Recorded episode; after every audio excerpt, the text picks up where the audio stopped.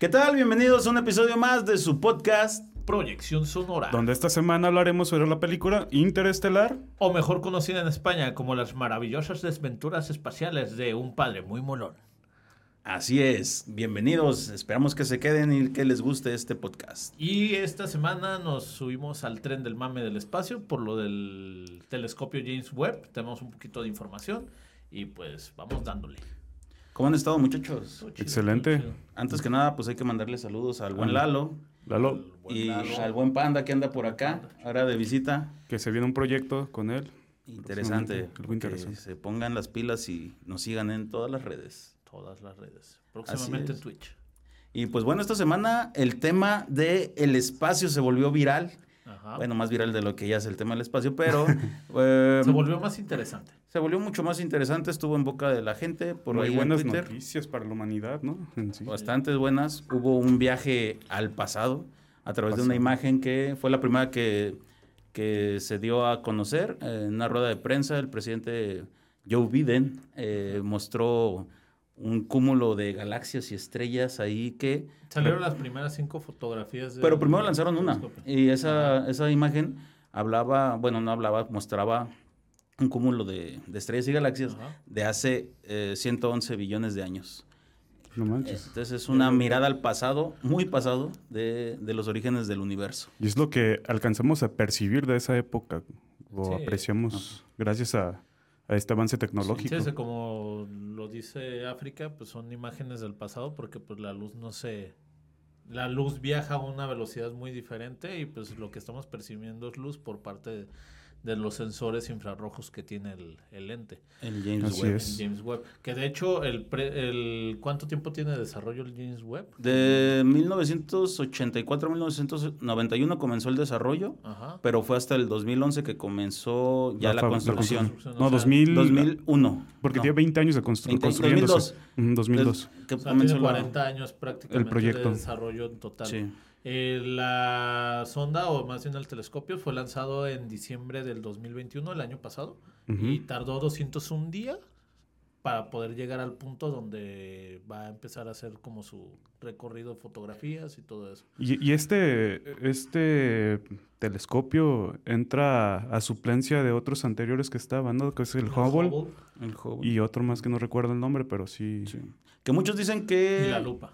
Que es como que dicen que es el, el sustituto del Hubble, pero otros también dicen que es un complemento porque el James Webb eh, pues capta eh, ciertos rayos que no capta el Hubble, que son principalmente los rayos infrarrojos, Infrarrojos. que pues cuando la luz estira a través de, de las distancias tan largas que tiene, hay muchos rayos que, que se empiezan a perder o a disminuir su intensidad y los rayos infrarrojos al parecer son como los que más perduran en, en- en el recorrido de la luz. De en el hecho, ya existía una fotografía de una de las de lo que es las cascadas galácticas o espaciales, que es como se ve como una nebulosa naranja. Que es como ahí la foto más impresionante Ajá, sí. del más kit de fotos que lanzaron porque, al pues, principio. Eh, ya existía una, pero la calidad de imagen era bastante más baja y con el, el aumento de tecnología del James Webb se ve detalle por detalle. Haz de cuenta que estamos viendo una, una imagen en HD comparada con una 4K. No, y se acuerdan que hace unos Sí. años la, eh, la NASA había publicado una serie también de fotos de un agujero negro, que también,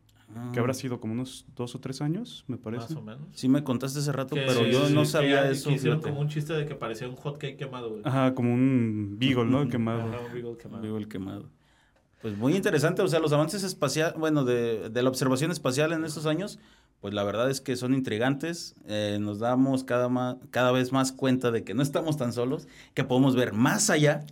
Sí, o sea, es- este, el precio que, que tuvo que ser para, la, para el desarrollo del, del telescopio fueron 10 mil millones de dólares. O sea, estamos hablando de que se estuvo acumulando y acumulando y acumulando, o sea, los costos todavía más. Sí. ¿Y qué puedes hacer con 10 mil 10 mil millones de dólares aquí en la Tierra? Claro, sí. No mames, ¿cuánta gente podría comer, güey? Bastante. Pues es el precio del- ¿Cuánta del- agua podría surtir en Monterrey, güey? No, sí, y justamente todas esas preguntas, todas esas cuestiones fueron lo que nos hizo decidirnos por eh, la película de esta semana, que es... Interestelar. Interestelar. Así es de que agarren su rocket y prepárense a viajar porque empezamos con el tema de esta Proyección sonora. Ignición. Así es. Se necesita. Así Pues es, así es.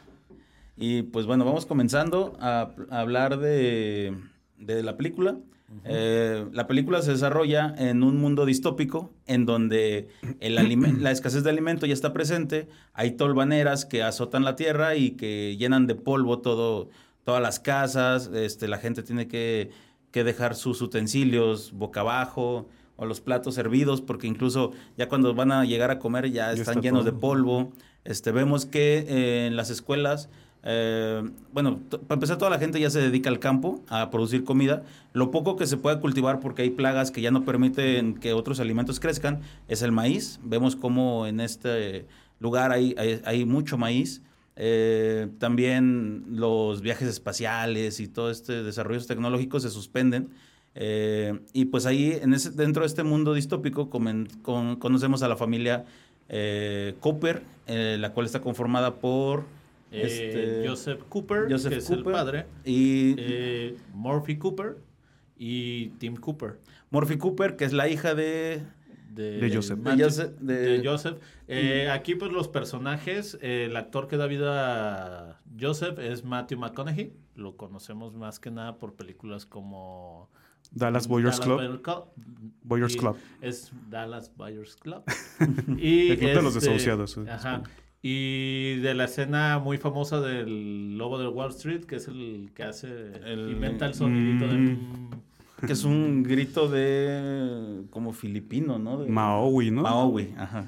Que de hecho Este- la escena es totalmente improvisada por ese güey. Ah, ¿serio? Sí. Ahí se veía como un cántico. Pero Sí. pues a partir de ahí, ¿cuántos CryptoBoys no hay haciendo esas cosas, cabrón? Y este, Es- eh, lo que es Timo, eh, Tim es interpretado por Timothy Chalamet, que de joven, Sí. que es el chico que ahorita estamos viendo en películas como lo Dune. que es Dune, que pues tiene algo muy similar a lo que estamos viendo.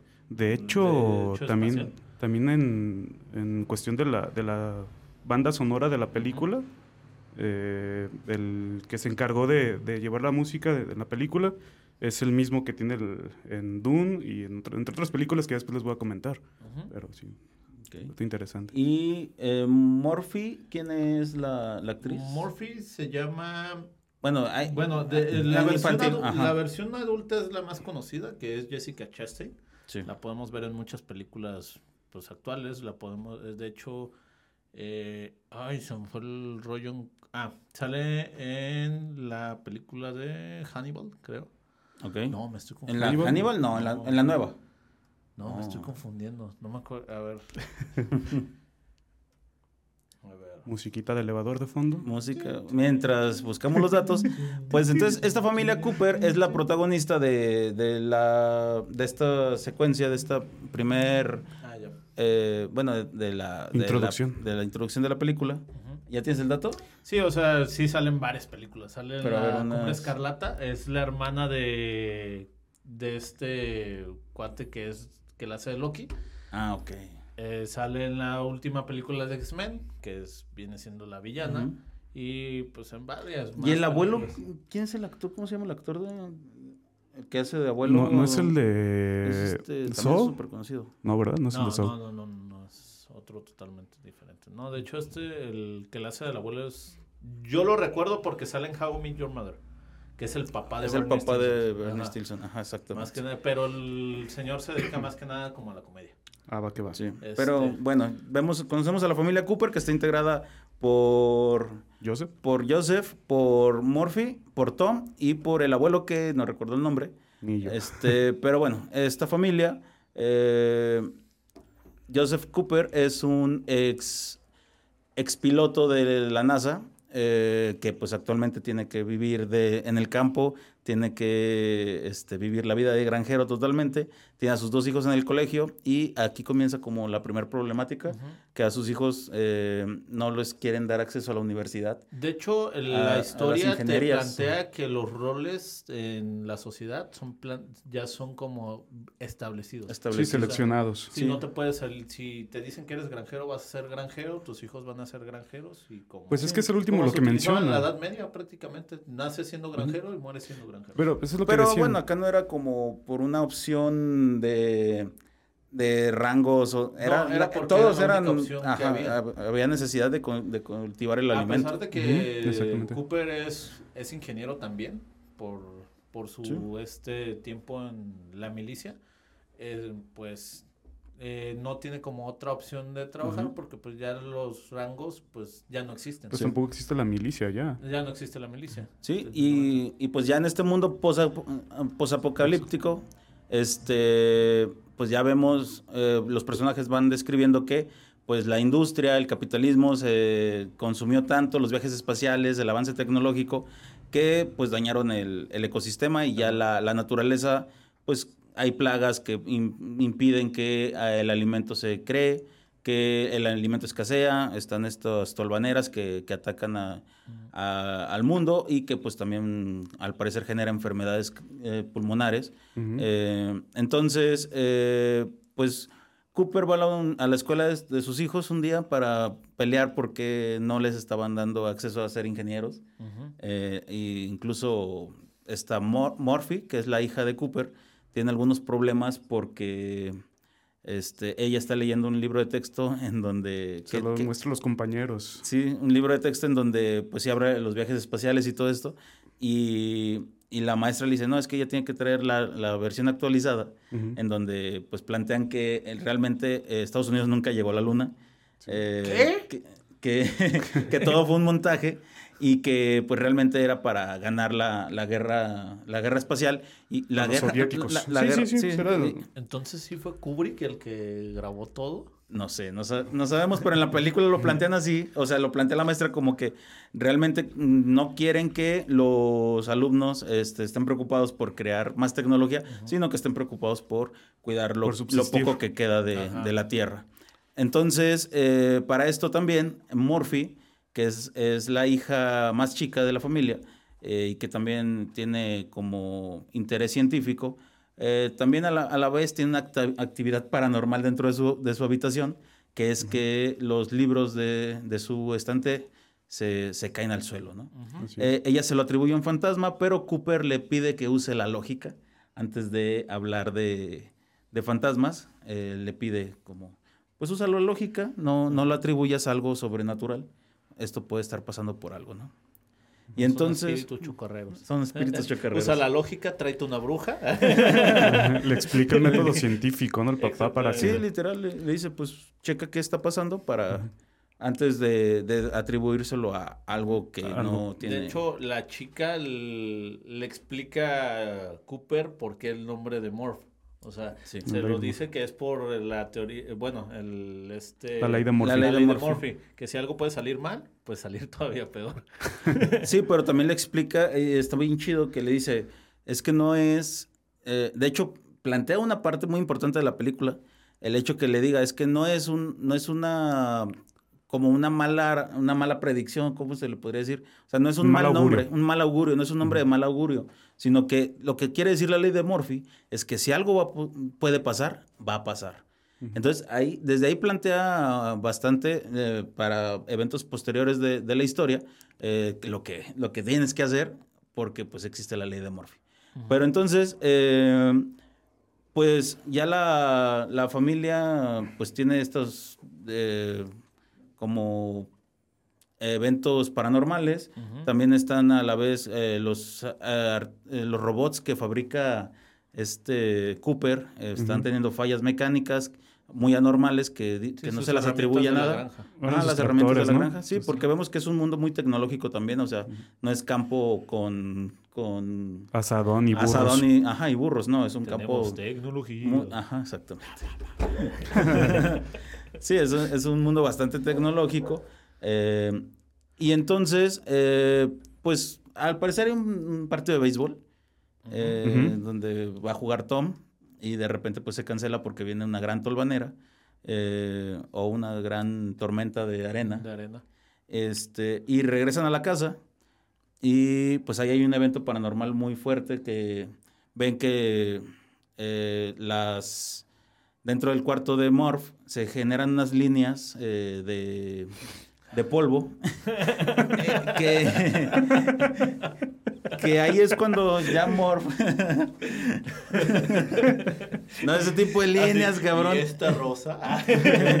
y la rosa de Guadalupe ¿Se te hizo agua la nariz, güey?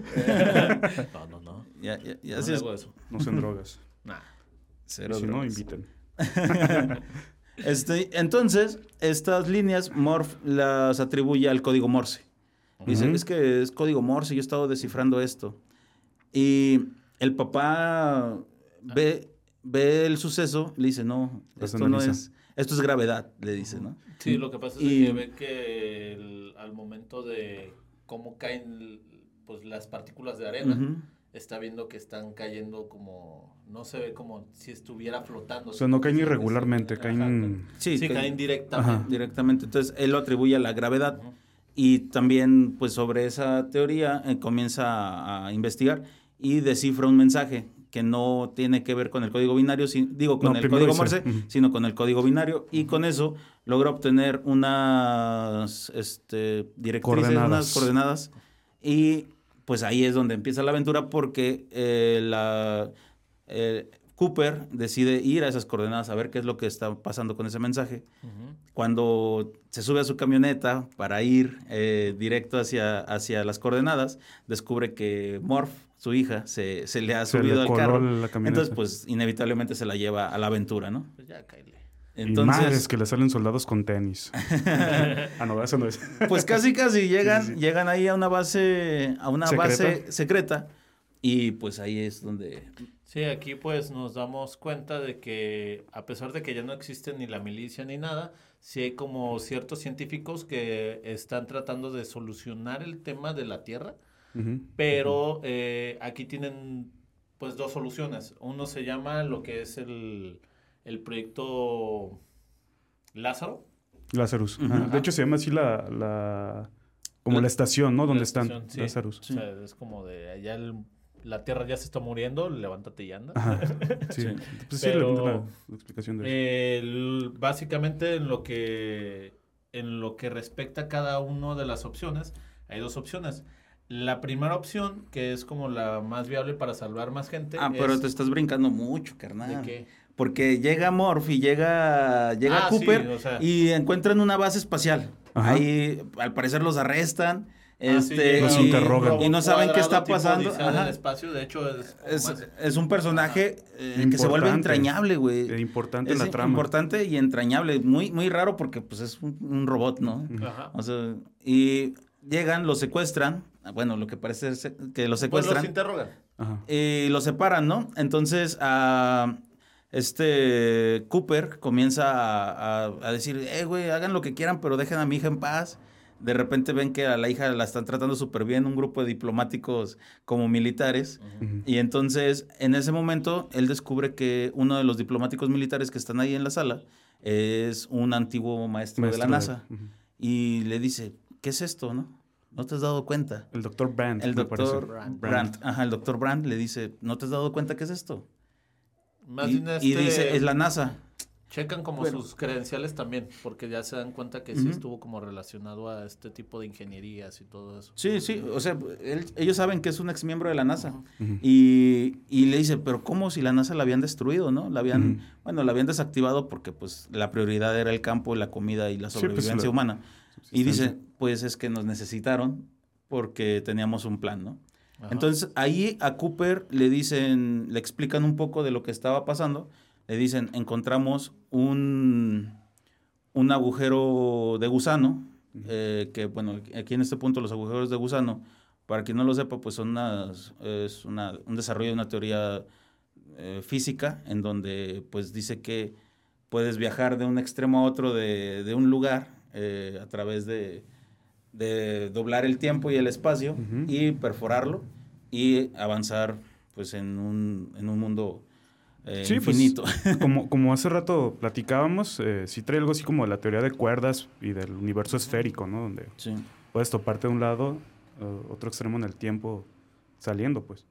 Que es Sí. básicamente lo que trata la película en sí. Sí, sí, sí. Sí. Y, ah, No, no, bueno. y entonces ahí el, el- la película se, pues se vuelve como muy científica. Sí. Eh, y este Cooper como que se queda muy impactado, ¿no? De qué es lo que está pasando. Y le dice, de hecho el doctor Brand ya le dice, güey, si tú quieres que te explique lo que sigue, primero tienes que aceptar eh, pilotear esta nave. Y le muestra, le es cuando le muestra el cohete espacial en el que irían a la misión. Cohete. El cohete, le saca el cohete. Nada, le muestra el cohete espacial y le dice, dice eh, de- Te voy a decir con Diosito, perro. entonces, Cooper sin, sin mucho temor, eh, al parecer acepta la misión. No queda muy explícito que diga sí, sí acepto. ahí ya, ahí ya, Entonces, ahí es cuando ya le explican. Ya, les, ya le explica más que nada cuáles son las dos opciones. Que una es salvar a toda la humanidad, pues llevándola a una, pues por parte de un, co- eh, en un cohete hacia la nueva, el nuevo planeta que vean que sí se puede vivir y sí se puede desarrollar.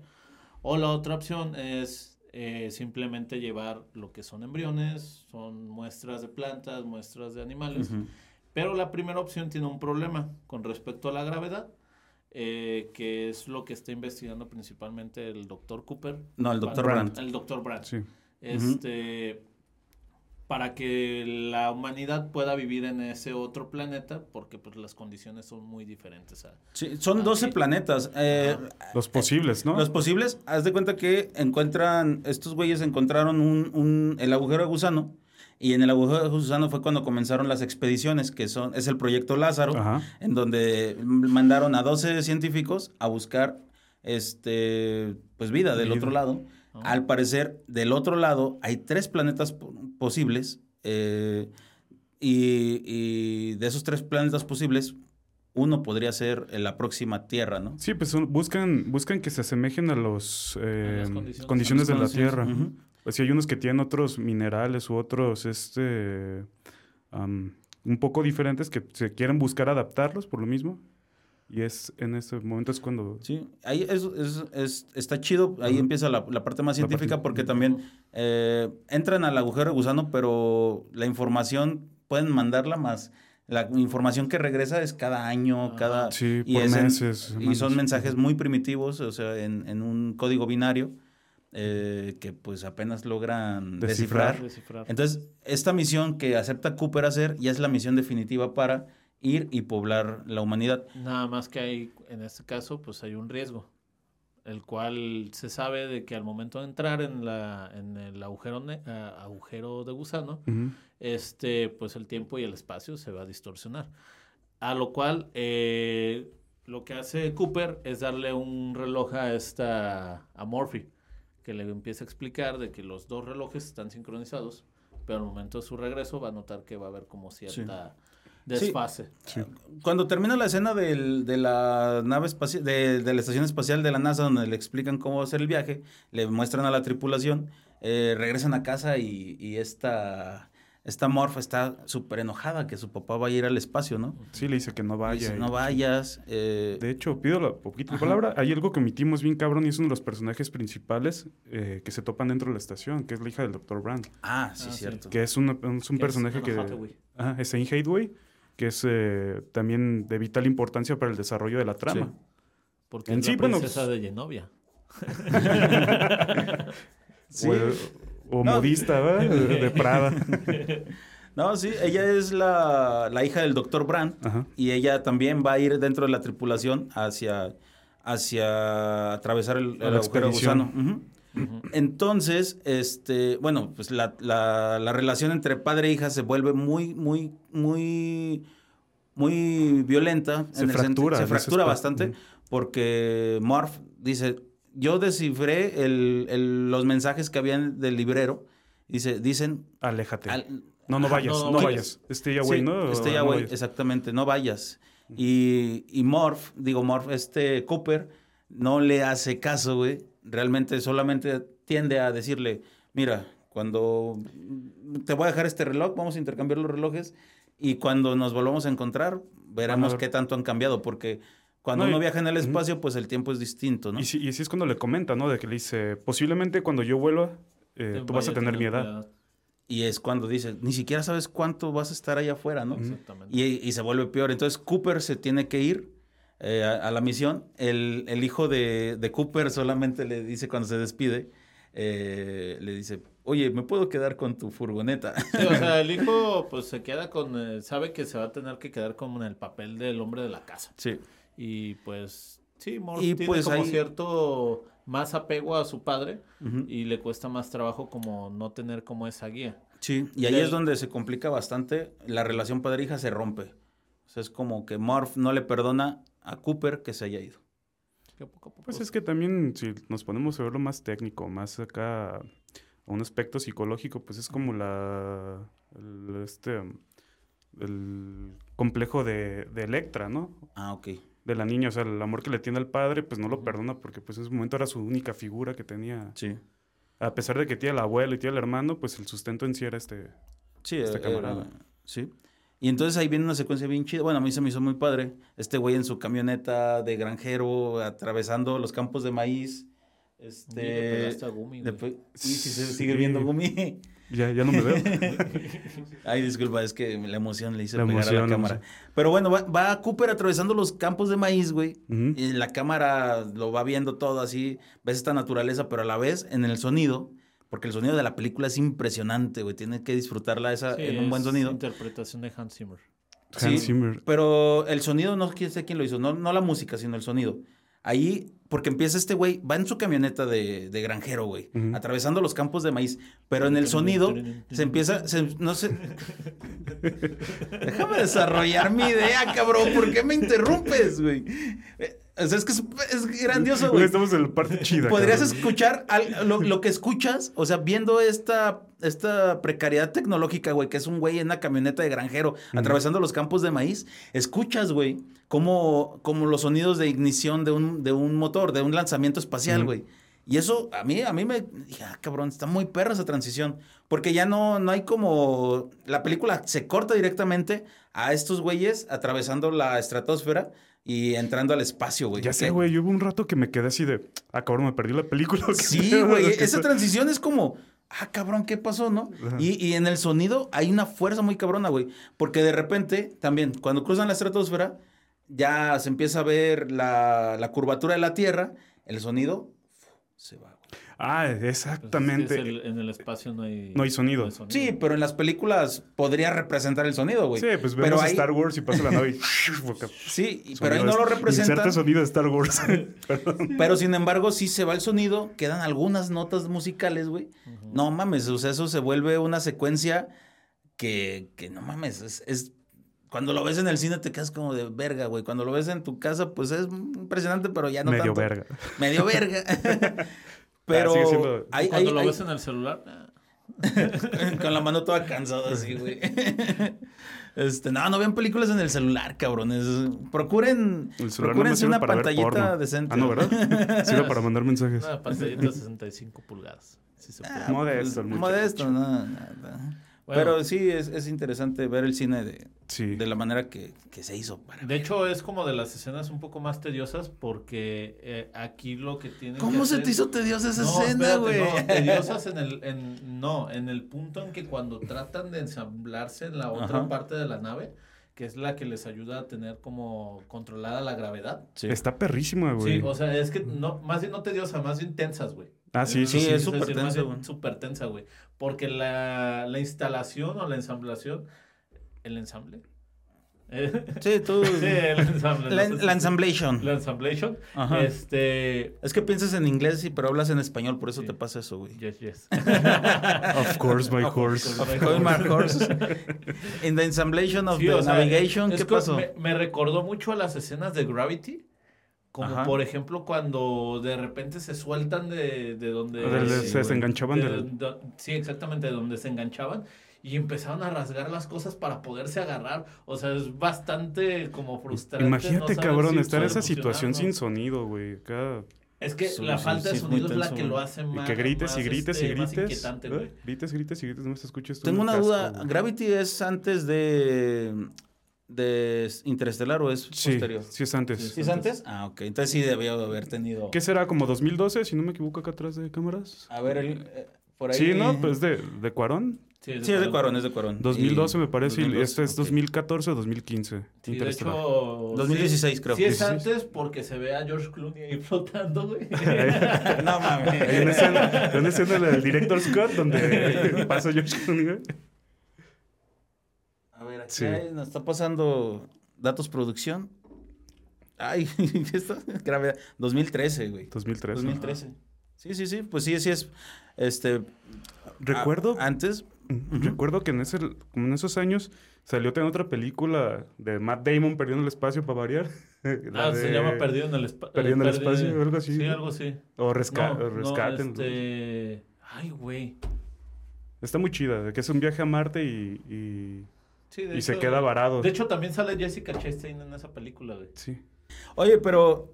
Justo el- la forma de, de movimiento está muy interesante, güey, porque no se mueve, no se mueve de manera vertical, sino que hacen uso de la fuerza centrífuga como para ir girando y recorrer, misión desplazarse hacia, hacia el agujero de, de gusano. Eh, que esa parte es, es lo más tenso también, porque ves cómo este. Se me fue el nombre del- de la tripulación. Este compa, el. Yo la, la tripulación no me acuerdo los nombres y No, los trae. Yo nada más me acuerdo que es esta, la doctora Brand. Ajá. eh, y Cooper, que son los... Y el otro, el que es el piloto. El que también... no Romilly es este. El, el que se queda en la nave cuando viajan, pero eh, se me fue el nombre de. Pero bueno, es un personaje que. eh, que empieza a vomitar, güey. Empieza la nave a girar, así. Hacer la fuerza centrífuga, y este güey se empieza como a paletear bien recio, porque, pues, para poder eh, avanzar hacia el agujero de gusano, la nave va girando. Pues Entonces, es el efecto de la fuerza G. de la ¿no? fuerza G, sí. Eh, y eso es todo lo que genera la tensión en esa parte, güey. Simón. Y pues bueno, para llegar al agujero de gusano, creo que son nueve meses de viaje, que está cerca de. Júpiter en, en las... Ajá, está cerca de Júpiter.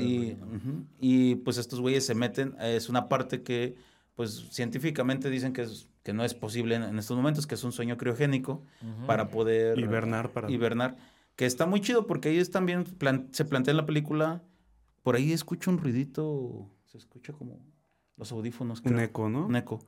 Pero bueno, ahí se plantea en la película el, el- lo- este, este sueño criogénico que literalmente la doctora Morph, la doctora Brandt, perdón, Brandt. la doctora Brandt le dice a, a este, a Cooper que pues descanse lo antes posible porque pues, está desperdiciando su energía vital, ¿no?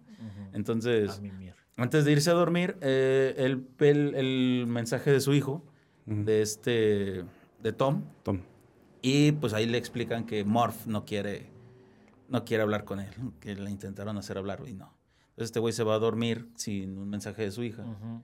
Y, y pues bueno, ya despiertan, despiertan cerca del agujero de Es gusano. bueno dormirse enojados o resentidos. Nunca se vayan a dormir sin decir, sin pedir perdón. ¿A, quién anda sapeando? Una mosca que anda por aquí, güey. Se está volviendo loco. Eh, pues, no es bueno dormirse acá. ¿Qué pedo con este No es bueno Se dormir. convirtió en los gatitos. Ale, Ándale. ale. Yo pensé que estaba rapeando, ¿verdad? O anda imitando al Dexter, podría ser. Eh. Como el Dexter.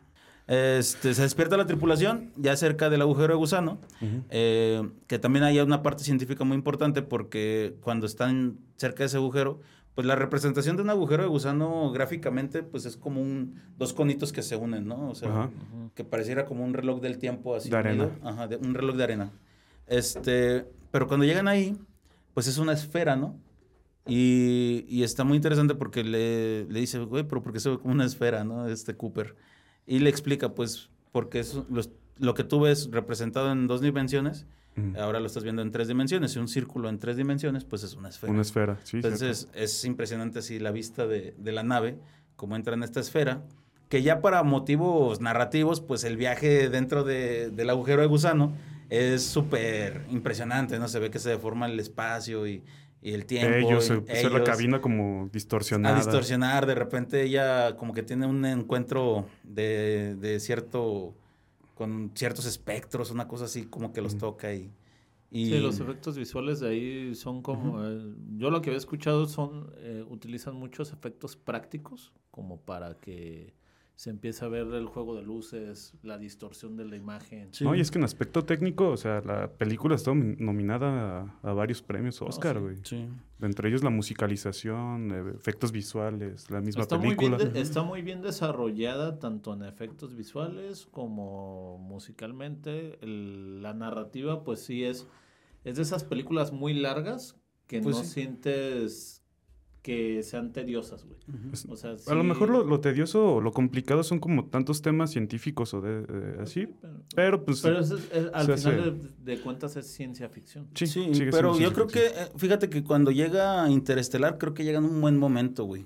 O sea, la gente que, que le gusta todos estos temas de la física cuántica, que les gusta también de repente la metafísica, este, como que se sintieron muy identificados de ver eso y de entender, de, de, de querer entender lo que eran esas teorías, ¿no? teorías. Fíjate que, que- realmente, perdón. No, dime, dime. Que realmente siento, bueno, creo, eh, pues la gente que es aficionada cree que entender las cosas, digo, yo soy uno de esos, eh, pero pues para entenderlo realmente hay que ser muy clavados, hay que estudiar bastante, o sea, ahorita en internet puedes encontrar un montón de teorías desarrolladas, pero pues que puedes medio comprender, pero pues al final no. Sí, yo no sé, yo no soy científico. Y, y, y lo que te quería comentar es de que como que en esa década del 2010 Ujú. eh, las películas eran así, ¿no? Había mucho, mucho tema sobre el espacio, sobre Sí. temas un poquito más científicos, a lo mejor sobre eh, de películas de fin del mundo, de no sé qué chingados. ¿Te acuerdas en el Sí. 2012 que salieron varias? Ah, salió como 15 del 2000 sé, güey. No, fin sí, del mundo, güey.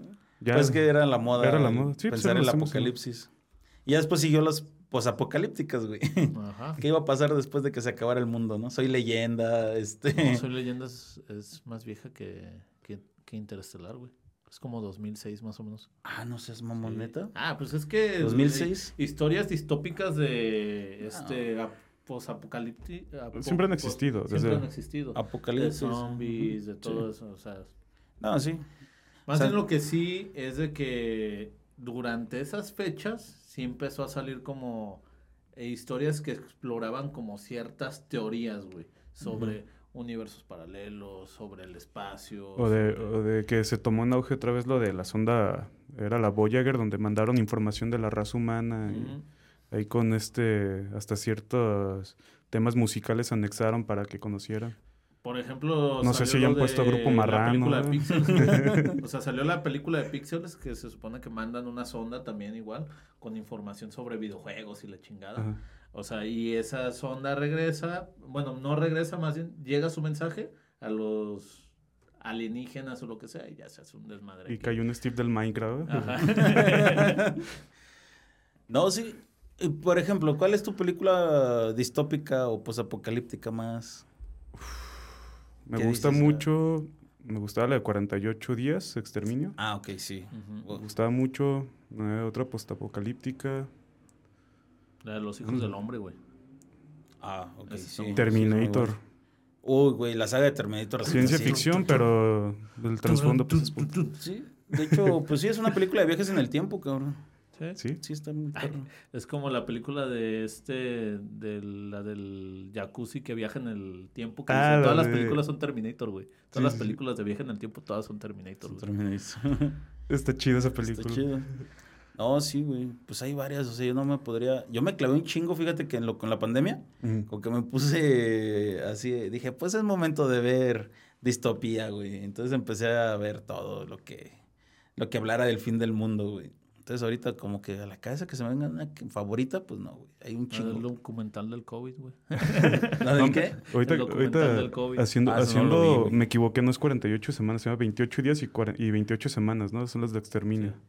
Sí. Creo que es películas. 28 días solamente, 28 ¿no? días. No, son dos, de hecho son dos partes. Ah, y la 28 segunda. días y 28 semanas. Ah, ya, ya, ya. La segunda parte ya no me interesó porque ya no la dirigía Danny Boyle, creo. No, ya es de otro. Ya es otro director, sí.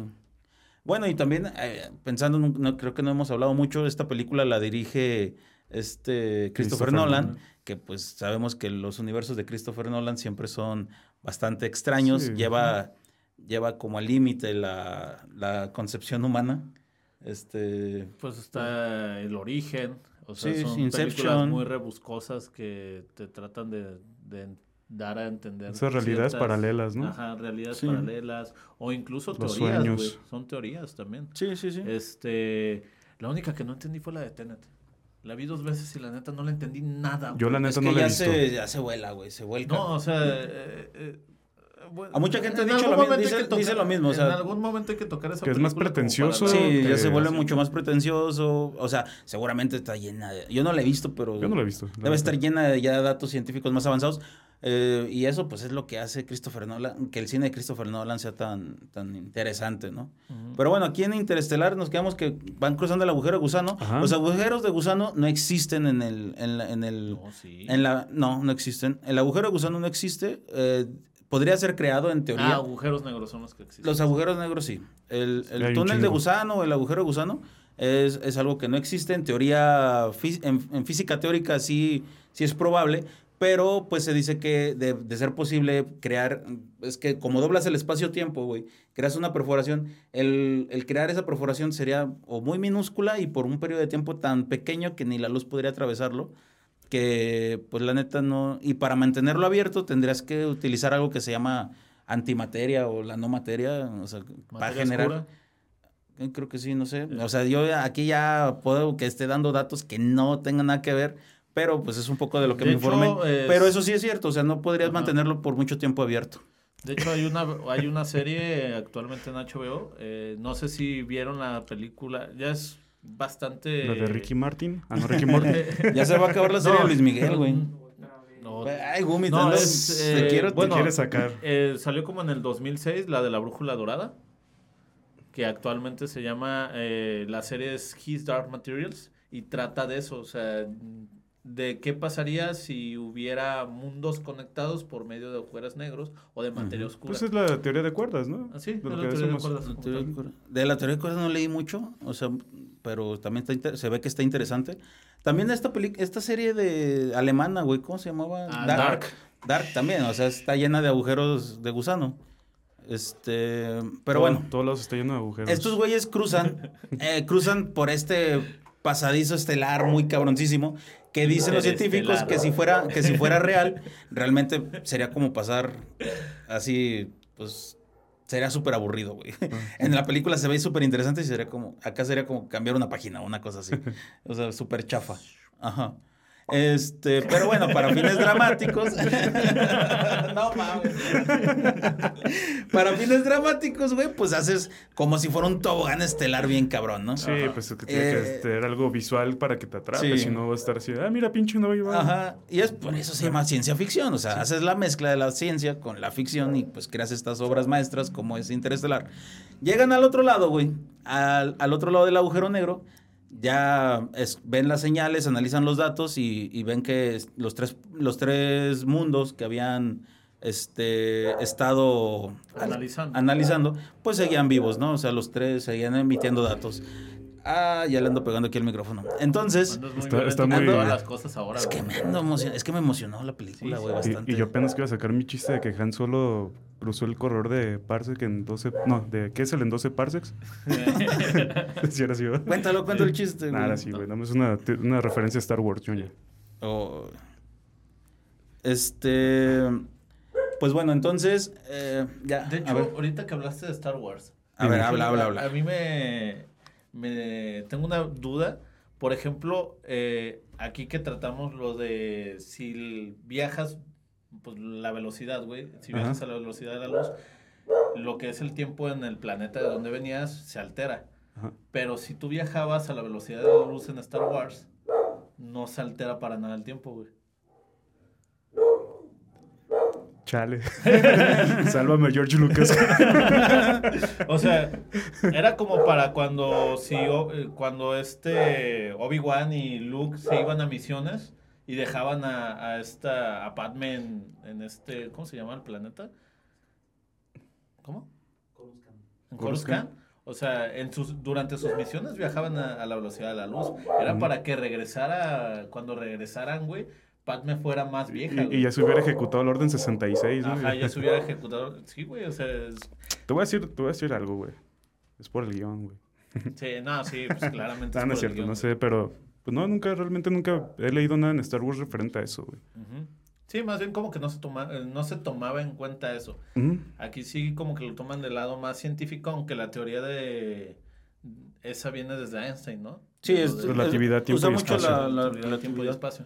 Eh, pero bueno, estos güeyes cruzan el agujero de gusano, este, analizan los datos y ahorita ya viendo mis notas, realmente dos planetas sí mandan señales. El tercero, que es el más cercano, pero que está muy pegado a un agujero negro que vive cerca del agujero de gusano, hay que tomar en cuenta, el agujero negro no es lo mismo que un agujero, de gusano. El agujero negro eh, sí existen, de hecho, me comentabas hace, de la foto de la NASA. que hay fotos de la NASA que en el 2018... Sí, fue entre estos cuatro o cinco años. Ajá, es la que salió que parecía como un hotcake quemado. Ajá, los, de hecho, los agujeros negros, pues sí hay en la naturaleza, si son probables, hay un chingo, o sea, ah, mm, hemos visto uno, pero ya, ya estaba. he visto un chingo, güey. Ah, de hecho, de hecho en, las en las fotos de James Webb se ven varios agujeros negros. Sí, sí, sí, de hecho sí. Pero bueno, en, en, ese tiempo de Interestelar no habíamos visto agujeros no, negros. te digo donde también se ven un chingo, güey. ya, pues ya. vamos a hacer una película que se llame Gumi y los agujeros negros. y esos agujeros Gumi los negros tienen pliegues, güey. Ah. También los de gusano. Sí, acuérdate las líneas de tiempo cuando se cruzan. Sí, sí, sí. sí, ya volviendo a la película después de este pésimo chiste. Bastante. ya, ya, tú sigue el raro. Bueno, entonces, eh, tienen que decidir a qué planeta ir, ¿no? El más cercano es el planeta Miller. ya tienen nombres por los exploradores que habían mandado anteriormente en, las exploraciones, ¿no, güey? Entonces, le explican a Cooper que el planeta Miller eh, tiene un problema. Está tan cerca de, este hoyo negro que, ellos nombran como Gargantúa, que tiene un gran problema con la gravedad, que al viajar ahí una hora por estar en ese planeta son siete años. Es equivalente a siete años en la Tierra. Entonces, eh, Cooper eh, planea una estrategia de rodear por detrás del planeta Miller para evitar el, la atracción, el desfase temporal o la atracción... Este, Del mismo agujero. Sí, exactamente. Entonces, evitan, evitan que el agujero, la gravedad del agujero los, los desfase en el tiempo, pero al llegar al planeta, pues ya solamente tendrían que hacer la misión rápidamente, ¿no? Pues es que el agujero te jala. ok, entonces, pues bueno, se, divide la tripulación. Tres de los exploradores, que es la, doctora Brandt, eh, Joseph Cooper y y el, otro que... El otro que no me acuerdo. Eh, Le vamos a poner Rafita. Doyle. Se llama Doyle. Doyle. Eh, bajan a, la, superficie. Se dan cuenta de que es un planeta lleno de agua. O sea, todo es agua. Está muy, muy, muy cabrón porque cuando aterriza la nave te das cuenta que el agua apenas tiene unos pocos centímetros de, de profundidad pero aterrizan justo donde estaba uh, la estación espacial, la, la estación de... Yo veo una solución bien chingona para ese planeta, güey. ¿Mande? Yo veo una solución bien chingona para ese ¿Cuál? planeta, güey. ¿Tablas de surf? No, güey. Llévales al gobierno de Monterrey allá y se van a acabar el agua en chinga, güey. ¡Cancelable! Y así, empiezas a, este a, tener como pedazos poblados, güey. No todo sería agua. Volviendo a la película. Volviendo a la película para no perder. No, bueno, para empezar no sabemos si es agua dulce o agua salada. Estos güeyes nunca se quitan el traje. No, de, hecho es lo que comentan, ¿no? Que, que, si hacen como un estudio o un análisis de, la superficie del planeta y si notan que tiene lo que comentamos hace rato, em, cosas que no son tan aptas para la vida, ¿no? O sea, sí. hay agua, pero el, el mismo, ¿cómo se podría decir? Ecosistema. El mismo ecosistema. Sí, eh, de hecho, está, está loquísimo o sea, ahí aplicaría bastante la ley de Morph, si, de Morphy, que si algo puede pasar, ahí va a pasar. Y, vivir en un planeta tan cerca de un agujero negro, pues, o sea, hay muchas probabilidades de que ese agujero en algún momento te va a jalar. Este, de hecho, la, la, fuerza de gravedad que ejerce el agujero negro eh, eh, hacia el planeta es tan grande que cuando estos güeyes están explorando, eh, buscando los restos de la nave, se dan cuenta de que lo que parecían ser montañas realmente son Olas. enormes olas de agua, cabrón. De hecho, encuent- si encuentran la... la encuentran la... Sí, encuentran la nave. Los vestigios de, los, de los la... vestigios del aterrizaje, que al parecer eh, lo- está muy chingón esto porque como están viviendo en la relatividad, dice, esta, eh, eh, seguramente la doctora acaba de llegar hace unos, unas horas que murió. Ujú. Por eso todavía podían ver este, Los cuerpos flotando. los cuerpos flotando, la- las- los vestigios, porque decían, ¿cómo puede mantenerse todavía aquí esto? Pues es que esto seguramente llevan horas apenas. Sí, o sea, lo que ellos están... Sí, ahí es donde empieza como a complejizar la mente un poco porque dices, güey, ¿cómo sería vivir en la relatividad, no? En, Sí, en esta desfase de, de tiempo. Y entonces, eh, ven estas olas, Cooper le dice a, a la doctora Brand, a la, doctor, a la doctora Brand que se suba en chinga porque eso no son montañas, son olas. Y Doyle este, y la doctora Brandt tienen que... Quieren, Recabar muestras. quieren reca- la caja negra, güey. Ah, es verdad, Quieren sí, recajar- recabar la caja negra para saber cómo era el planeta, si servía o no servía. Y en ese tirón de quererlo recuperar, pues se empieza a, comple- a complejizar el momento. Es un momento de acción cabroncísimo. Vemos que se despliegan estos robots que llevaron al espacio, que es este Robobop. Robobop. este, se me fue el nombre de los ¿Charles robots. se llamaba? ¿O ese era el Um, de la nave? El que era como la... el- No, pues es el mismo. la moda- llevaron un robot. No, pero había dos, como dos conciencias artificiales. Ah, ya. Ujú. Sí, era la del el robot y- la- su- que parecía Ajá, el- una, una, placa metálica. Sí, que era como un, como un obelisco, sí. Ah, era como... y, y el y la como la, la mothership, güey, la nave. Ajá. Porque me acuerdo que sí le decían, ¿no? Eh, coordenada de tal y tal cosa, la nave, y contestaba y también el, al robot le pueden hacer otras actividades. Sí, no me acuerdo cómo se llama el Actividades de robot. robot. Habría que buscarlo, pero ahí a Lalo que nos haga el favor de buscar el nombre de los robots Y lo ponga ahí. y nos lo ponga ahí abajo. Este, entonces, el robot salva a, a esta, La doctora. a Amelia, Amelia Brandt, a la doctora, este, y, y Morph, digo, Boyle, Doyle, Doyle. que venía también con ellos, pues es arrastrado por la ola y no alcanza a salvarse, ¿no? Entonces, eh, eh, para eso, eh, estos güeyes, por todo el desmadre que habían vivido ahí, eh, ah, no, para esto, pues la, la- la ola los arrastra, los, los pone a surfear la nave completamente, cabroncísimo, y pues se llena de agua De todos agua los motores le complica Entonces, el despeje. vuelven a, te- vuelven a, a estacionarse y ahí es cuando tienen que esperar una hora para que los motores se sequen. Entonces le pregunta Cooper a, a Amelia, ¿no? ¿Cuánto, ¿Cuánto nos va a costar esto? Como 20 años. No mames, fíjate. Así, güey. Y pues tienen que esperar una hora en el planeta, que son 20 años en... en- No, siete en el- años. ¿siete? Una hora son siete años. No, pero No, bueno, pero ya llevan refiere en lo en- que llegaron al planeta, en lo que... Lo que perdieron de tiempo, pues, con, el, con la con toda la, misión. Entonces, este pasa eso, el- la nave se seca, viene otra ola, pues ya murió este Doyle, esta Amelia está que, pues, dice, güey, ya la cagamos. De, de hecho, ah, pues sí, es donde va que el güey ya se las ingenia para poder arrancar la nave, ¿no? Sí, sí, sí. Chingoncísimo. Y Eso, pues. viene otra estrategia de este cabrón que por algo lo, lo querían para, para hacer el piloto, güey. Y logran escapar, ¿no? Cuando llegan a la nave, llegan y este, el, el cuarto tripulante, el que se había quedado arriba esperándolos, pues ya es un anciano, ¿no? Ya tiene 20 años más de edad, este, que es Romilly. Y, y pues les dice, yo, pues me eché a dormir, cabrones. No, de hecho no se había echado. a Sí, no, sí, lo encuentran despierto, pero dice, pues yo me eché a dormir, pero... No mames, Pues 20 la neta no, la no, quería morir, no quería morir dormido, dice. Ajá. Me desperté, por eso estoy despierto ahorita, ¿no? Cuando lo recibe. Qué hueva, ¿no? 20 años así nomás. Viviendo, Viviendo en una estación espacial, güey. Qué hueva. No mames. Y entonces, pues ahí es cuando se vuelve otra vez. eh, eh, pasa algo bien interesante, güey. Porque pues cada quien les dice, güey, pues son 20 años en la Tierra. Eh, entonces ellos se ponen a ver sus- los mensajes, a, a actualizarse lo que ha pasado en el mundo. De hecho, el robot es el que les dice, ¿no? Tienen tantos, Tienen mensajes, tantos mensajes. Y es, es en la base de datos. Puta, güey, es como bien fuerte ver cómo, cómo esta progresión de mensajes ves a, a Tom cuando era ya un graduado Morro. universitario, después lo ves ya siendo papá, lo Mira ves... tu nieto, acá, Sí, y, nieto. y, y, y, y como, como Morphy, la hija de... Y como Morphy, la hija de, de este...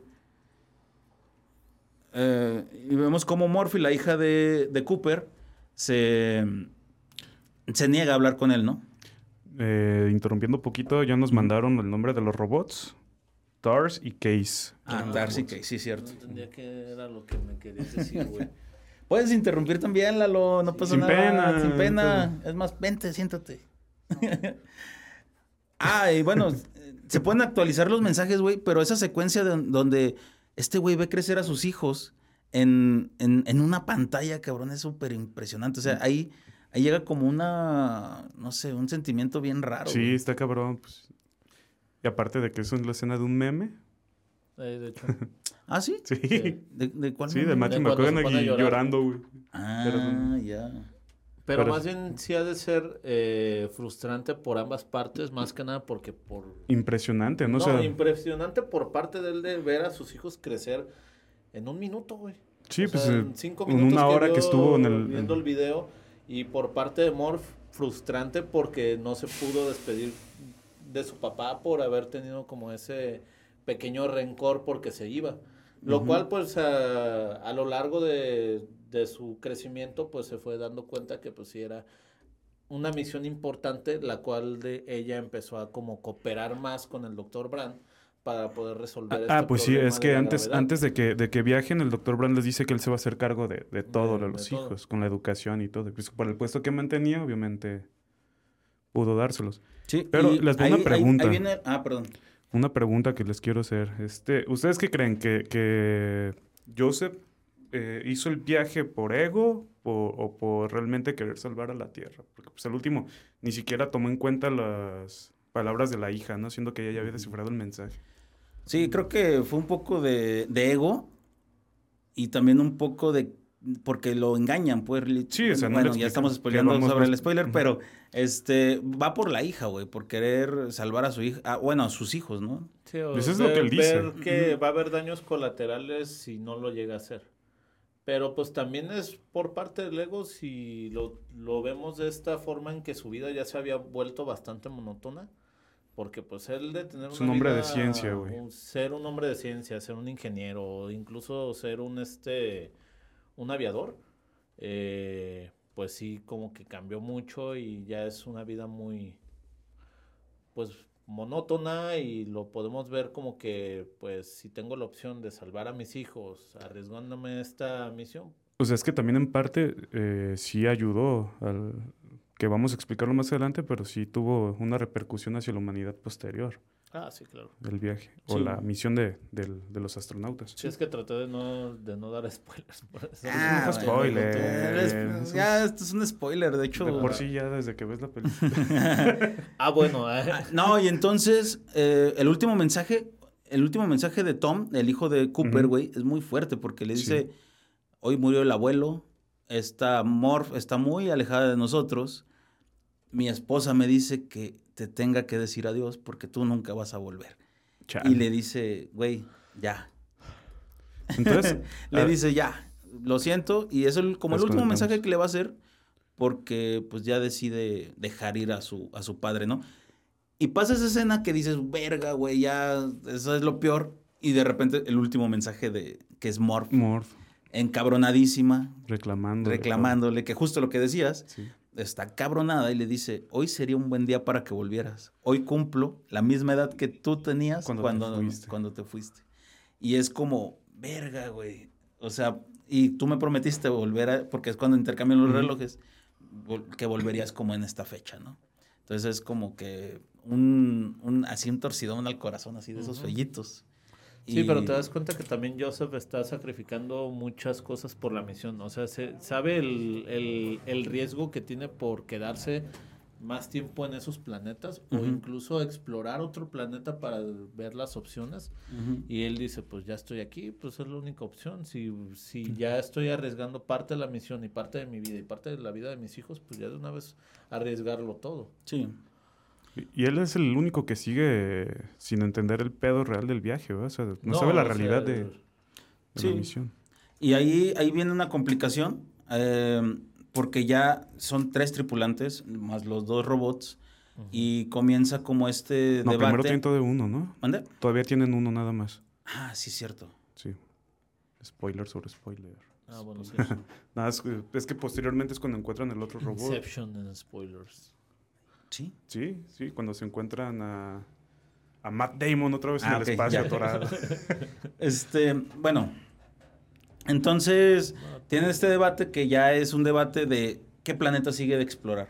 Porque ya el combustible ya es un problema, ya no hay para ir, regresar a la Tierra y todo esto. Las Entonces, provisiones, ¿no? Las También ya están- provisiones, todo esto, porque son viajes interestelares, entonces es más complicado, hay que, hay que de- determinar, ¿no?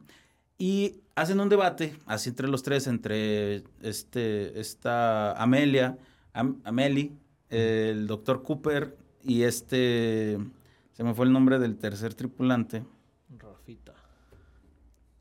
Boyle. No, Romilly. Y Romilly.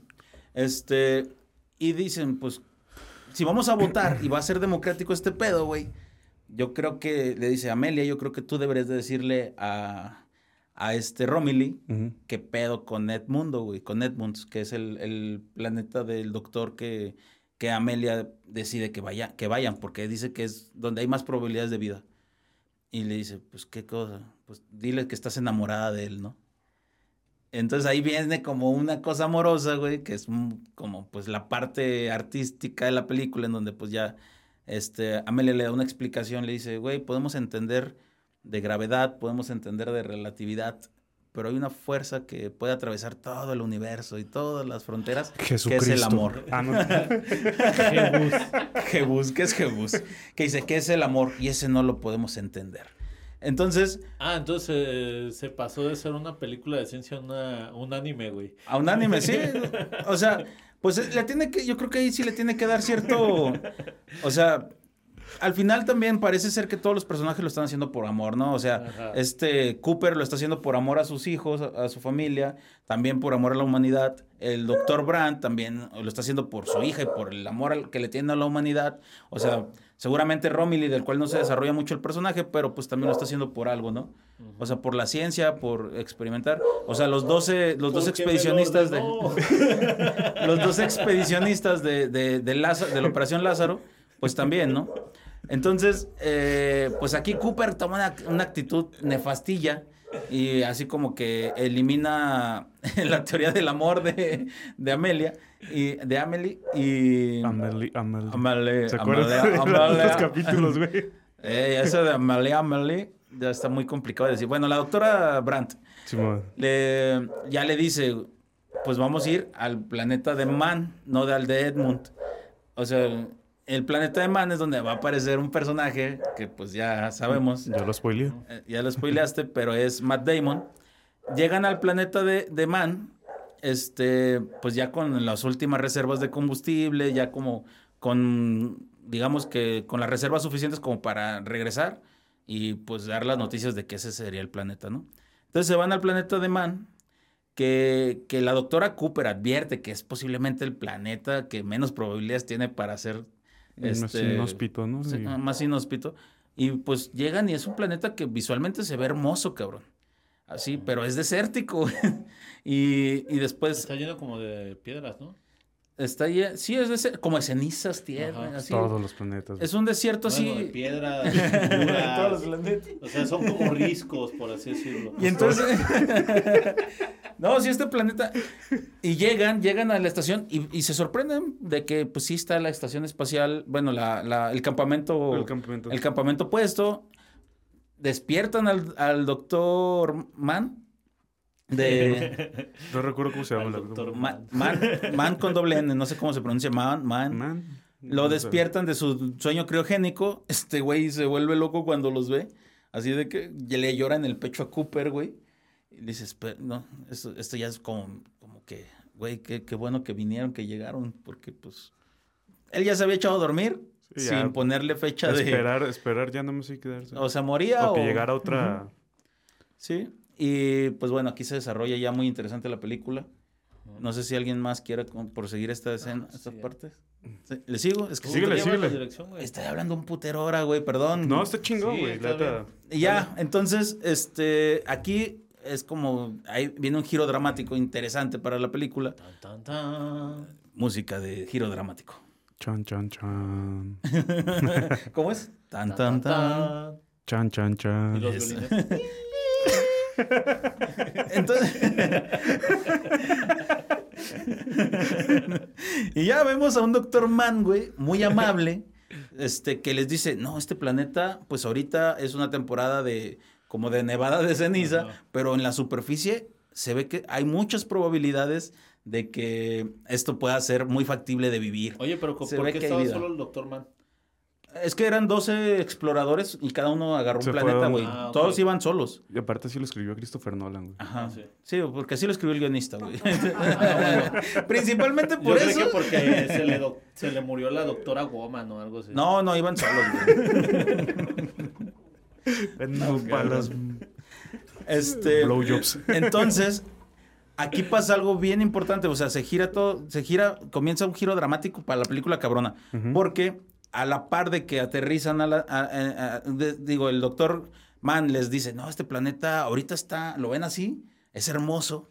Pero hay muchas probabilidades de que funcione en la superficie, ¿no? Él le dice que hay una superficie más abajo. No, carnal, pero aguántate que llueva y, shh, Y- todo verde. Y entonces hay un mensaje que, que Tars les dice, le dice a Cooper, ¿no? Digo, a, a Brandt, a, la, a Amelie, a Amelie Brandt, le dice, hay un, tienes un mensaje que tienes que ver. Le pone el mensaje en, en la pantalla y es Morph diciéndole, este, doctora Brandt, su padre ha muerto. El, el doctor Brandt en la Tierra murió sin descifrar el, el ¿cómo se llama? Eh, La la, ecuación. ecuación. la ecuación para eh, controlar la gravedad. Que esto científicamente pues no existe, pero pues bueno, el, eh, no quiere decir, ajá, aún no existe. De hecho, hay, hay una escena, de, o más bien como una secuencia, en donde está Morph eh, ya adulta hablando con el doctor y están eh, deba- debatiendo sobre esta, Ah, sí. esta ecuación, ¿no? Que es poster bueno, es antes de, de- de la escena que estás mencionando. Sí, es cierto. Eh, y donde ella hace o entiende que, que el doctor también siempre estuvo en un error, ¿no? Que mandaron a la misión así a...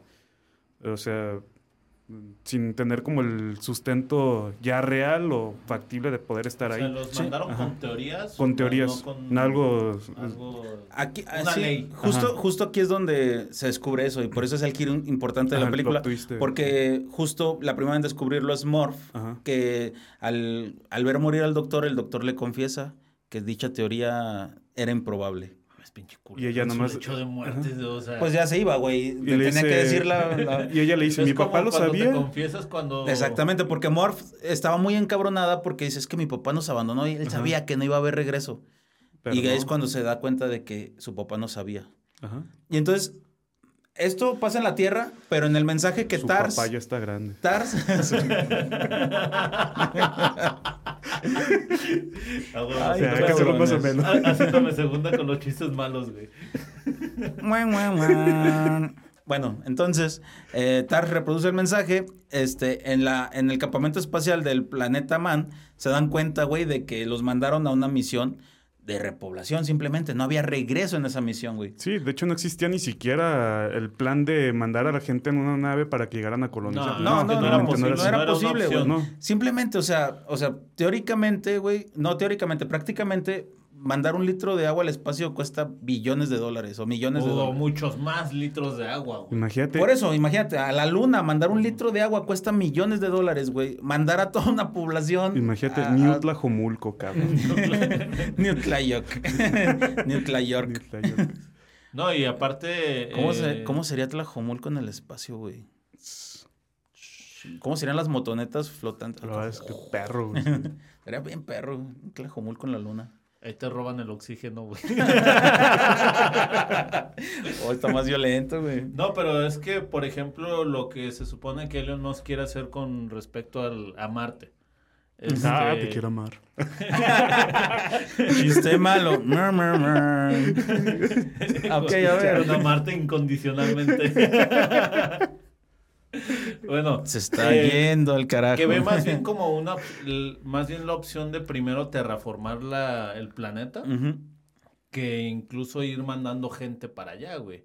O sea, es primero adaptar el planeta, que es lo mismo que no, que ellos están tratando de ver si el planeta ya es este habitable, pero es más este es más factible mandar, Adaptar las condiciones, man- ¿no? a adaptar las condiciones y empezar una población allí, en vez de mandar a la gente de aquí para Sí, pues allá. hacer la colonia desde Pero bueno, Elon Musk es un pinche loquito que piensa muchas cosas el cabrón. Ya lo Será genio en algunas cosas, en las otras la neta es un incompetente. También hay muchos cabrones haciendo, haciendo intentos de minería espacial, güey.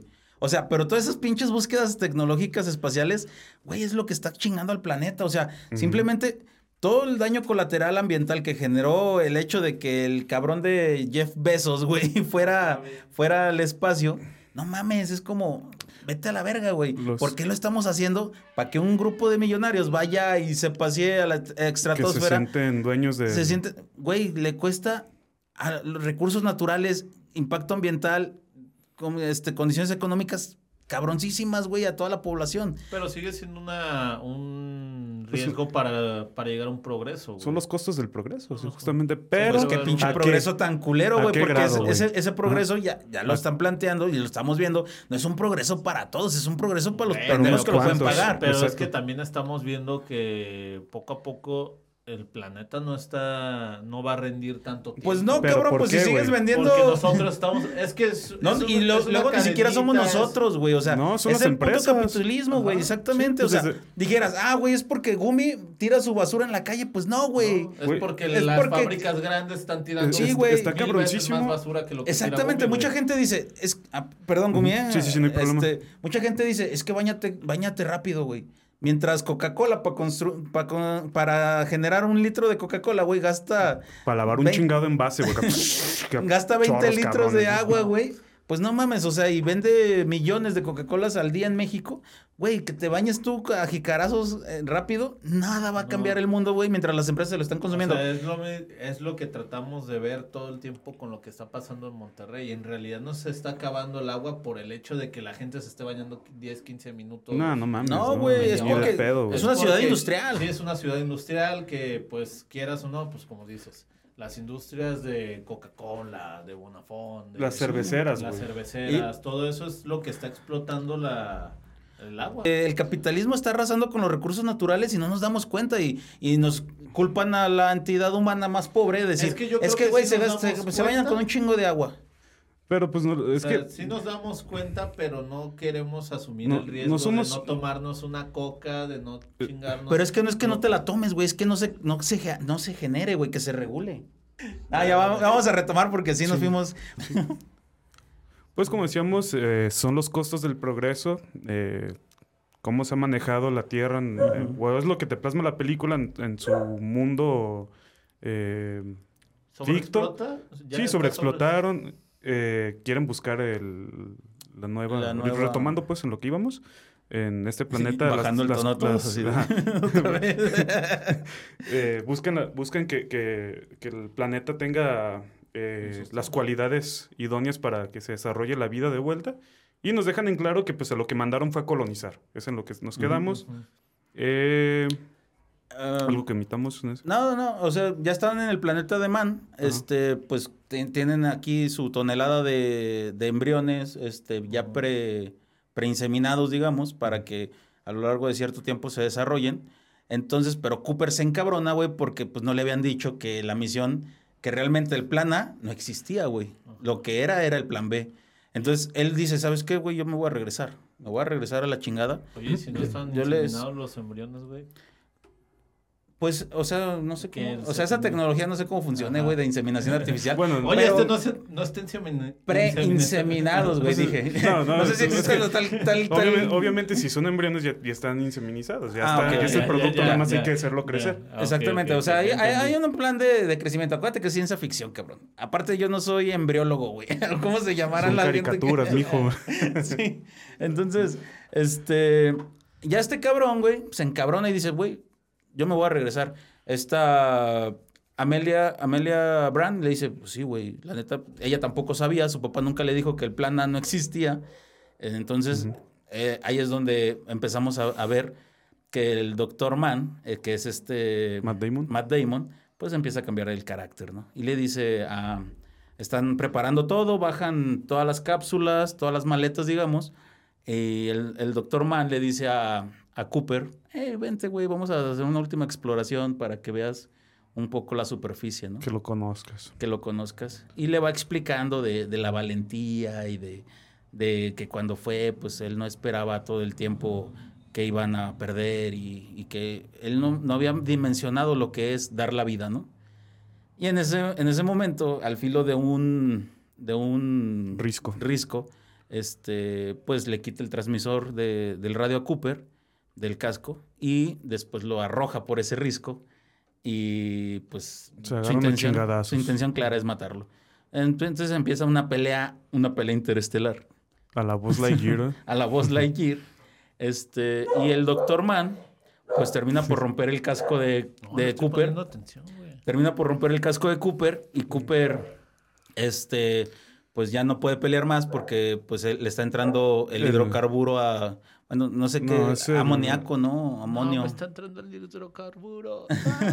Le está entrando un, un- los bueno, gases no del, no del es aire planeta. respirable, pues, para Ajá, que entonces el vato se está ahogando. Este, y pues mientras este Matt Damon le está dando un discurso sobre pues que no era tan valiente como lo pensaba, que él había mandado los mensajes de que si era una tierra poba- proba- po- Probablemente. probablemente poba- po- El coral, el coral blanco. poba- poblable, poblable, poblable, poblable. El Ah, coral blanco. Sí, es un trabalenguas, güey, Poblable. dilo. Probla- probla- Probablemente poblable. Probable. Hola, güey. Pepe Pecas pica papas. Pepe con- Pecas pica papas con pico pica papas. Que fuera ad hoc. Habitable, que fuera habitable. Güey, le diste, güey. Sí, disculpen. ah, eh. Amigos, güey. No, entonces le, le dice que era habitable, güey. Pero él mintió toda la misión, güey. El vato, la neta, hizo todo eso. Para que fuera por él. por sobrevivir, güey. Ah, qué raro Y, el y le está explicando porque casi casi le está diciendo, "Por eso te mato, güey, estoy sobreviviendo", ¿no?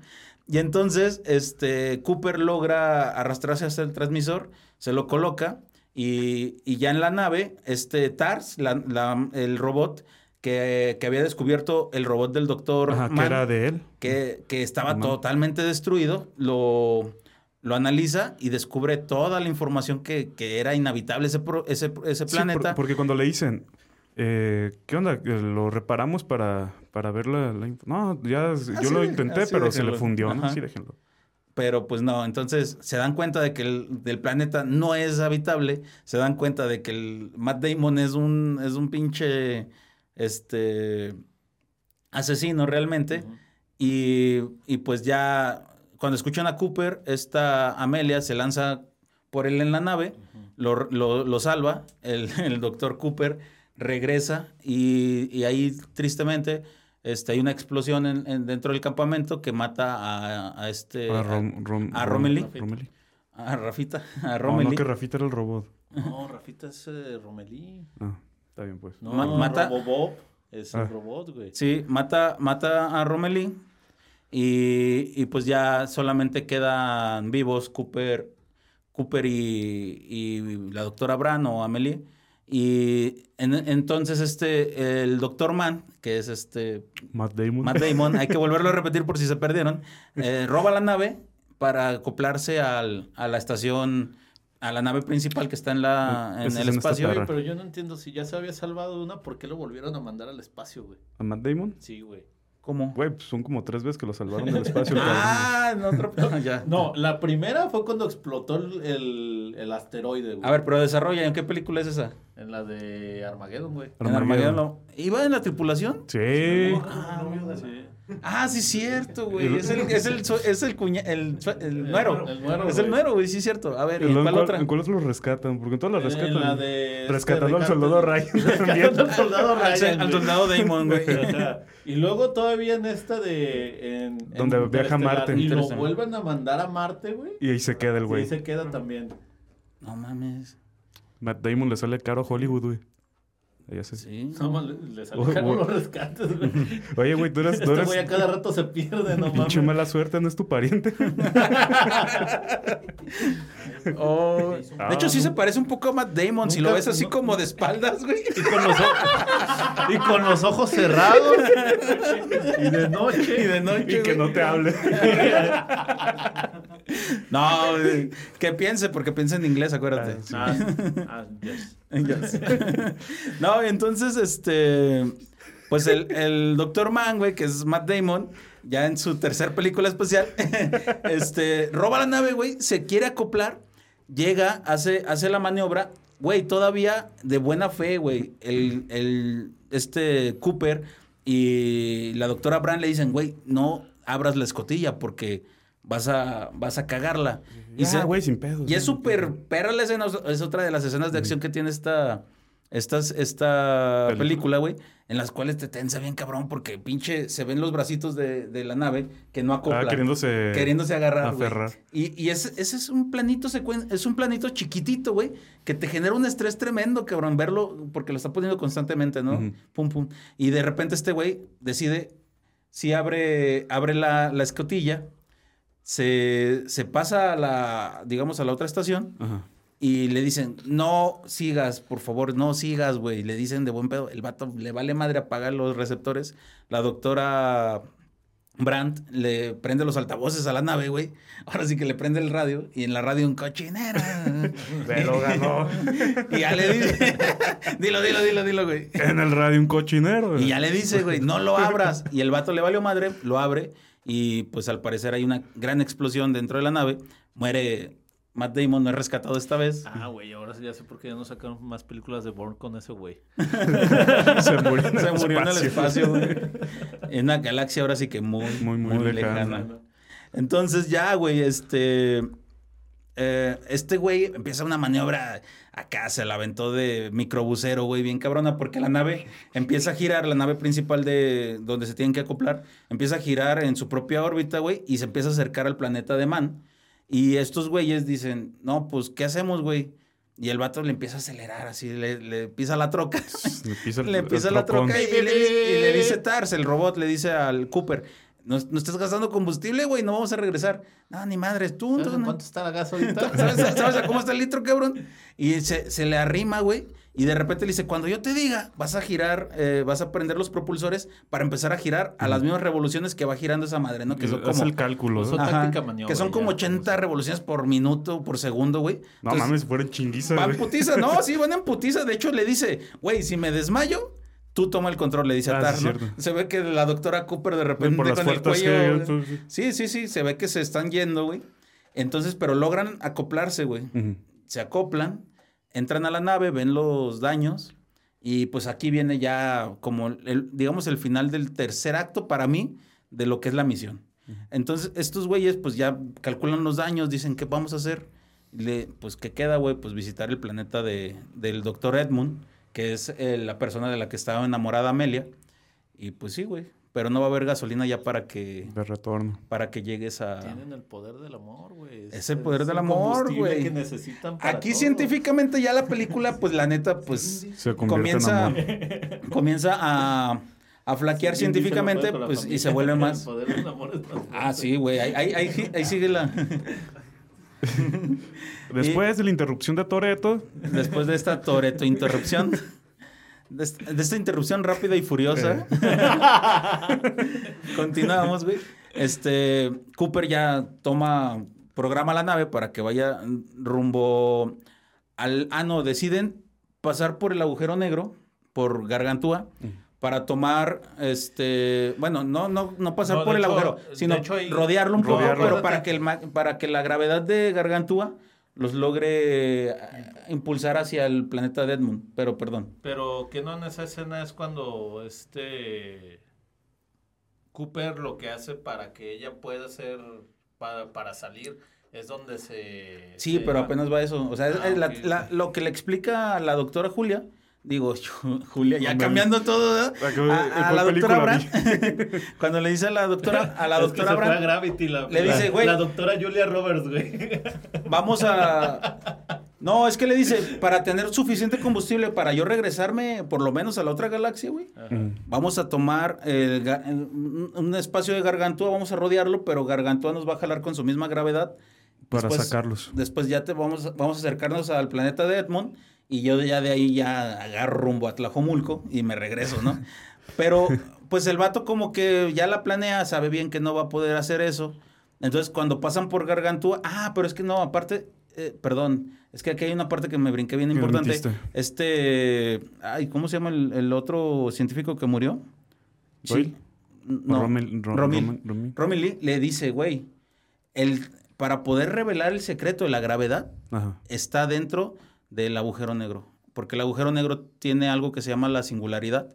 Esto sí es científico, la singularidad es el espacio, el, el- el espacio que está dentro del agujero negro, que es el que absorbe todo, en donde pues ya la materia no es materia, el tiempo no existe y nada escapa de él, ni siquiera la luz, ¿no? Le dice, si logras entrar a extraer al agujero negro, este, podemos sacar la información para poder de, ¿cómo se llama? Resolver o descifrar el, la ecuación del doctor, del doctor Brandt. Y la idea era que TARS, la nave, bajara como sonda a, a adquirir los datos y regresara, que científicamente cualquier cosa que entre en un hoyo negro pues va a tender a la, a la desintegración y pues no, saben, no sabemos, bueno, lo más, lo más probable es que pues desaparezca, ¿no? Y se vuelva parte de ese agujero negro. Perro, que eso es la última cosa que veas, ¿no? Sí. Estaría cabrón. Sí, de hecho está muy, muy perro la cómo, cómo lo ejemplificaron en el agujero negro.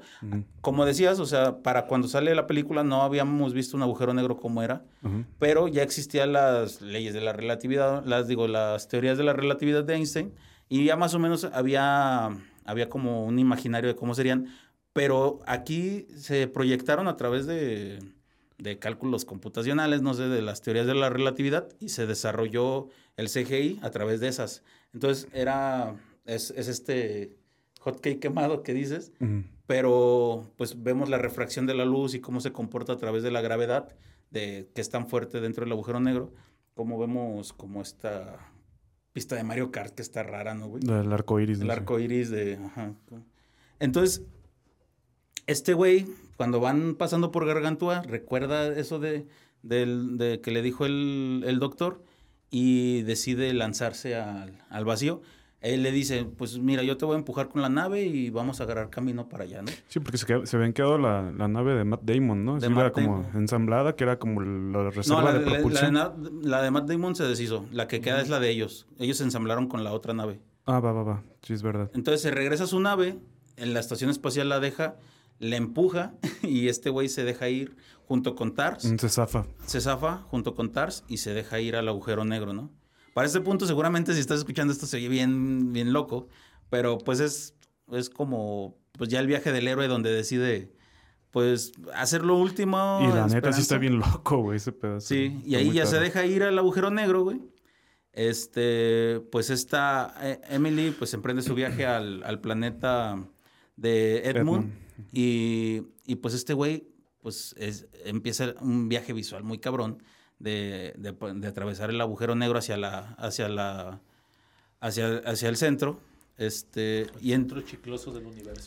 el centro Sí, sí, sí. Ah, Eh, entonces lo- dinero. lo absorbe la singularidad, güey. Lo absorbe la singularidad que está en el agujero negro y ahí es donde ya eh, la película detona en paz. Este güey atraviesa las dimensiones y se vuelve un, un ser de... Bueno, atraviesa a a- Omnipresente. Ajá. Y llega a un lugar donde pues ya hay cinco dimensiones, ¿no? Este, que pues cuando llega este güey se ve que son como, ahora sí como cuerdas y Mm, Sí, mallas. Líneas. Está Este- perrísimo. Como fragmentado, ¿no? Como seccionado. Sí. De hecho, se ve algo así como así. Algo Ándale. así. Ah, igual. sí, sí, se ve como eso. No, visualmente la neta sí es muy impresionante. Este, es muy impresionante. Y ahí nos damos cuenta, nos damos cuenta del inicio de la película, de por qué los fantasmas, ¿no? Ajá. entendemos de que este güey, desde una dimensión distinta, le manda mensajes a su hija, a, a esta. a esta. ah, Morph. sí, la ley de Morphy. A Morphy le manda mensajes. Y entonces eh, Tars se encarga, que ya no aparece Tars, pero está como también en ese Una universo. conciencia, Una conciencia. Se comunica con, con Cooper y le dice, es que ellos, ellos, no se refiere a quién, crearon, crearon este espacio para podernos mover, porque realmente, o sea, en teoría no podríamos nosotros estar en un Ni espacio... materializado, güey. Ajá, en un espacio de cinco dimensiones no podríamos estar, güey. Entonces se dice que los otros seres crearon como ese espacio en donde pueden, que tienen cierto, y- cierta lógica para, para tu... Se supone que Tu los ser de que tres dimensiones, eso fueron los humanos del futuro, más De muy futuro, futuro. más futuro, güey. Ahí todavía no se explica bien, pero Tars dice Ajá. exactamente que, pues los otros, ¿no? ¿Y quiénes son los otros? Pues no sabemos, pero crearon este mundo. Y le dice, pásame los datos, güey, de... Mándamelo por WhatsApp, Pásame perro. los datos. Entonces, Mándame eh, el link. Este, el link, papu. aquí pues ya el, el poder del amor, el poder del amor de Hollywood, güey, hace que estos güeyes, eh, que Cooper pues pueda mandarle mensajes a su hija, se manda mensajes a sí mismo, se manda las coordenadas de la NASA, luego también pues posteriormente le manda la resolución de la ecuación del Sí, Dr. porque el mensaje de no vayas se lo, se lo mandó a él mismo para que no, Para que no se fuera. hiciera todo eso. Pero eso fue lo que hizo que provocara Que se fuera. hiciera la- Ajá. Sí. Entonces- Entonces es una paradoja. Sí, todo el tiempo va a estar igual, güey. Ajá. Exactamente. Es inevitable. Y, y bueno, yo, yo siento que ya para este punto, pues ya la película se vuelve totalmente fantasiosa, ya como que las cosas lógicas eh, o científicas, pues ya, ya fueron, ¿no? Ya de aquí a Cooper lo, re- lo rescata, lo Ujú. rescata una civilización posterior en un mundo que es muy... De hecho, muy- ni siquiera se explica, güey. No se explica, lo rescatan. No, nada más aparece. o sea, Aparece ya en una, Despierta en una camilla, camilla. en un, en un universo que tiene como, como Inception. Sí, no, de, de hecho es una sí. colonia en el Es una espacio. colonia en el espacio, En pero Venus, como- ¿no? Sí, pero Júpiter. ahí están como viviendo en la en cinco dimensiones, güey. No, pero es que sí, sí, sí te da a entender de que la Tierra valió verga, güey. Ah, sí, ah, no, sí, sí, sí, sí. Sí, ya no iba a haber solución para eso, güey. Sí, o sea, Por sí. eso es repoblar. eh, más bien, llegaron a la, a la conclusión de que tampoco iban a tener un planeta donde poblar y mejor adaptaron un lugar donde todos pudieran vivir. Y luego ya después empieza Wally, ¿no? Sí. y ya después Ya todos estamos después gordos. empieza. No, sí, güey. Entonces este güey, pues ya dice, ah, usted está en la estación Cooper. Y le dice, ah, ¿lo pusieron en mi nombre? Le dice, no, por su hija. Ah. No mames, Maya. no mames, mae. y ya, pues descubre que su hija fue la que salvó el Resolvió mundo, la ¿no? ecuación. Eh, Eh, por Sheldon Cooper, güey. por Sheldon Cooper. Ah, se llama Cooper. Ah, Qué sí. buena, güey. Entonces, el Sheldon Cooper, no, no, la doctora Cooper eh, resol- resolvió esta ecuación, güey, eh, en la, con la cual pudieron controlar la gravedad, Solucionar pudieron rescatar a la viaje. humanidad, se crean como estas estaciones espaciales como, Con colonias. como s- Colonia circular. En domo, colonias, en domo, ajá, ¿no? como en domo, güey, muy extrañas. Y pues ahí ya eh, preparan todo un viaje para que su hija pueda conocer a su, a su papá. De dos años, ¿no? Creo que es. No, su hija tiene 100 años. No, no, no. El No, más viaje. bien para que pueda volver Ah, a ver a su papá. a- porque ya lo conocía, güey. Pero fue un viaje de como dos Bueno, años. sí, pueda volver a ver a su papá. Bueno, al menos que tuviera Alzheimer, güey. Ah, y aquí también hay una cosa que al principio vemos como un documental extraño de gente mayor hablando de cómo era el, Mm, cómo está haciendo el mundo, ¿no? Explicando la Tierra, que al final se entiende Antes todo porque, esto era monte. porque en todo, en toda la estación, sí, tal cual, güey. Tal cual, en toda la estación espacial Cooper, güey. Hay estos, estos así diciendo los viejitos, "Ah, antes todo era monte y polvoronea. Y si, y si salías en la noche te salió un perro con ojos rojos. Con ojos rojos. Saludos para el podcast. Pa'l poca- ¿Por qué poca A luz? su camarada que nos contó una historia. Sa- saludos, saludos. Bueno, está perrísima esa historia, no se las contaré. Cuéntala, güey. cuéntala, No, cuéntala. está bien larga, güey. Ah, no, que te entonces- vea la historia y te ya. Ah, y entonces, güey, pues ya, este, la familia, llega la familia, o sea, llega, llega esta Morph, Bueno, él llega donde está Morph, más bien, porque Ah, él tienen viaja, una ¿verdad? camilla. Ajá. sí, cierto, él viaja donde está Morph, eh, pero también está toda la familia de Morph, que ya es un chingo de gente, nietos, este, Sí, ya es la bisnietos, ajá. Eh, y ya, pues hay una escena de amor ahí de padre, ma- padre e hija, en donde, pues ya es una... Sí, volviste. Sí, volviste. Sí, le dice el papá, yo soy el interestelar. No, no le dice eso, según yo. Ah, sí. Mala broma. No mientas para convivir, güey. ¿Quieres atención? Ahí la venden a la esquina, güey. Los callamos y tus mamadas. Tú- tú- Sí, sí, sí. El micrófono es tuyo, carnal. Ah, no se crean. Claro. Ah, buen chiste, buen chiste, güey. no te creas, Brando. No, Ah, pues síguele, güey. Está enojado porque hoy soy, que- soy el que más hablé, güey. Ya sé. Y es que eh, fue, fue el tratamiento de, ri- de rizos hoy, güey. Sí. Es que- No me arreglé el cabello, me arreglé el cabello para nada. Para que de repente llegara yo, güey, y este güey más rizado. Ah, El Maui.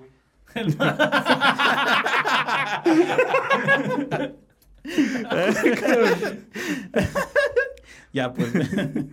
Ay, cabrones. Entonces, pues ahí se acaba la película, según yo. Sí. Sí, sí. Sí, ya no hay- ahí ya. Ah, no, espera.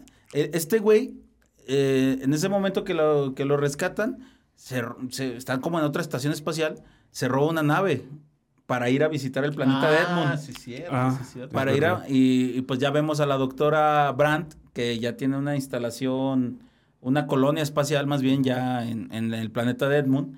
¿Sabe si Edmund sobrevivió? No se, no se ve Edmund. No, pero sí, como unos roces entre la doctora y él, no sé, ya como más amorosos en una parte de la película. Por eso el vato, el amor, la, la hija Bueno, es lo que le los hace... roces ya no se vieron en la película. Sí, no, lo- Bueno, lo que me refiero es de que hasta la misma hija le dices, no, pues así casi prácticamente ve y búscala, ¿no? Sí. Pues Sí, el pues vato, es pues que ya no tenía nada que hacer en Ya la- no tiene ¿eh? familia ahí en Ah, la- de hecho, algo la que no mencioné y a lo mejor les va a brincar a muchos es que se entera Cooper de que quiere esta Brandt a, a Edmund porque este güey como que le presta atención y le pregunta a Tars. Le dice, oye, ¿qué pedo? ¿La doctora Brandt está soltera o qué Sí, onda? Dice, yo tengo mis ¿qué con niveles de, doctora? de- de discreción muy altos, pero pues cuál, verdad? Le, le cuenta que pues, la doctora Brandt y Edmund tienen algo, algo que ver. Pero bueno, ahí acaba la película, güey. O sea, la neta es un viaje de dos horas y media, creo 40, que no lo sientes eh, y pues que la neta eh, visualmente es impresionante y creo que ahora le toca hablar a Gumi sobre la música. Sobre la música. Eh, pues el encargado en... Se puede decir la banda sonora de, la música es este... hace rato de- mencionaste Hans. Zimmer. Hans Zimmer, eh, que ya ha trabajado anteriormente con, con Christopher Nolan en Batman. eh, de hecho, también trabajó en El Gladiador. este, fue- estuvo nominado al Oscar para, para Gladiador con, con el tema musical. eh, Interestelar, o- obviamente. Eh, aparte, leía que en El Rey León ganó un Oscar.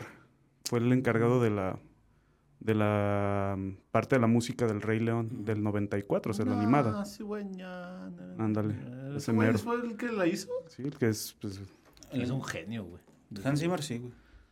Eh, ¿Qué más hay que Es el güey que quema los de él? pianos, ¿verdad? ¿No has visto ese video donde está tocando el piano y se va y se está incendiando? Ah, sí, sí, sí. Sí. ¿Y es Hans Zimmer? Sí, es Sí. Ah, ok. Sí, de de hecho tiene también varios trabajos eh, discográficos Sí, sí, sí. en su haber. Y pues, por mi parte es todo. O sea, realmente es como lo, lo más relevante que, que ha tenido. Dos, dos- varias nominaciones al Oscar y tiene dos premios. Uno por El Rey León y el otro no recuerdo cuál es, pero ahorita se los checo sin pedo. Y va a ser como también de ese... ¿Y qué que- otro- otros datos de Interestelar hay que tengas ahí que se me hayan ido, Brandon? No, creo que estuvo muy completo. No, no se me ocurre otro dato curiosillo. Curioso. Uno, uno, Pues bueno, tu Pues opinión si, sobre... ah, si, si banda, si, si, si, les dijeron que sus papás se fue por cigarros, posiblemente se fue a una misión espacial. eh, no se agüiten. Ajá. No se agüiten. A lo mejor está salvando el universo.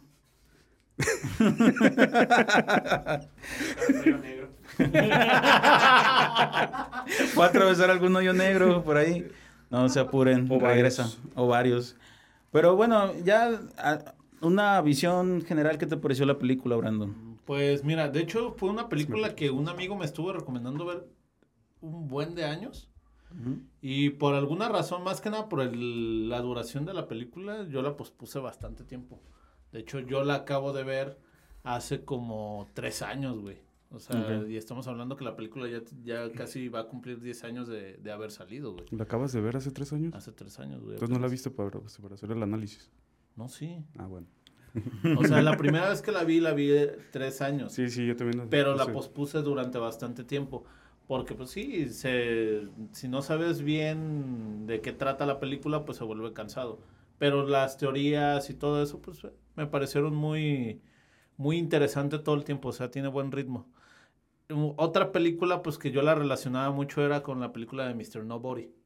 Que también tiene como ese tipo de teorías sobre paradojas del tiempo. O sea, si, si viajas a ciertas líneas temporales. Y, eh, tiene muchas cosas. Últimamente, bueno, ya tiene bastante tiempo, pero ha tomado más fuerza eso de dimensiones paralelas, univers- eh, Multiversos. multiversos, Multiversos. viajes en el tiempo, ¿no? Está chingón, Sí. es un tema Sí. muy es muy buena la explotable. película, la pueden ver ahorita en HBO, si no la han visto. O la todavía. pueden rentar en... Yo la renté en Amazon Prime. Ah, también en YouTube y en la Gran C la pueden encontrar. Ujú. Cinepolis Click. Clic. Ya, mames, ojalá y un día nos haga Que nos- patrocinio, güey. Sí, que nos manden un- unos boletitos. Y no de- Cuevana. ¡Oh! No, no es cierto. Estamos. Pues con eso terminamos o quieren eh, sumarle algo más. Ah, no, Mm, ya estoy bien. No, todo excelente. ¿Todo bien? Pues banda. Síganos en nuestras redes sociales. Ay, si llegaron hasta acá, la neta, si llegaron hasta acá escuchándonos hablar sobre una película, la neta, muchas gracias. Agradecemos su tiempo porque sabemos lo complicado que es escuchar a, tan, a, un, a un trío de cabrones hablar sobre cine. No, la neta lo, lo hacemos con, Con, mucho amor como Hollywood. La neta. eh, Con todo, todo, lo que nos sobra. Con todo, todo lo que me sobra. Muchas gracias, saludos a todos y pues ahí suscríbanse, denle like, si quieren compartan y pues nos vemos en la próxima semana en un episodio más de Proyección sonora. Ánimo, banda. Saludos. Sayonara, bye. Chayonara. Sayonara.